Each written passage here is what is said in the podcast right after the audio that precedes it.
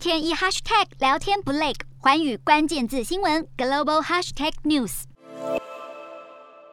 西方国家持续援助乌克兰，美国和瑞典就要提供次针飞弹和反战车发射器。其中，刺针飞弹更是乌克兰军队能够重挫俄罗斯军队的利器之一。刺针飞弹是由美国飞弹制造商雷神公司研发生产，从1981年服役至今，采用红外线导引热追踪以及紫外线物体追踪，能精准追踪敌人的空中飞行器。只要被刺针飞弹锁定，不管是直升机还是无人机，几乎全都躲不掉。这款飞弹威力强大，操作简便，状况紧急时单人就能操作。发射后能够迅速离开现场，以确保操作者的安全，因此是美军和盟国的重要装备。乌克兰军方也在这场战事中用标枪飞弹来击毁俄军装甲车。标枪飞弹是美国雷神公司和洛克希德马丁公司共同研发生产的反战车武器。曾经在伊拉克战场击中多辆坦克。这款飞弹拥有飞高后有顶部攻击战车的必杀技，能避开战车侧边的装甲，从顶部直接猎杀敌军战车。但拥有核武的俄国也绝不是省油的灯。俄国总统普丁不止下令让核子核组部队进入高度警戒，俄国还有另一项强大武器，也就是有“炸弹之父”称号的毁灭型武器——空爆燃烧弹。这类炸弹是利用空气中的氧气来制造高温爆炸，有可能震碎人类内脏。空爆燃烧弹起源于一九六零年代，当年美国和苏联相继研发出这类武器，据传每枚售价高达一千六百万美元。有西方官员表示，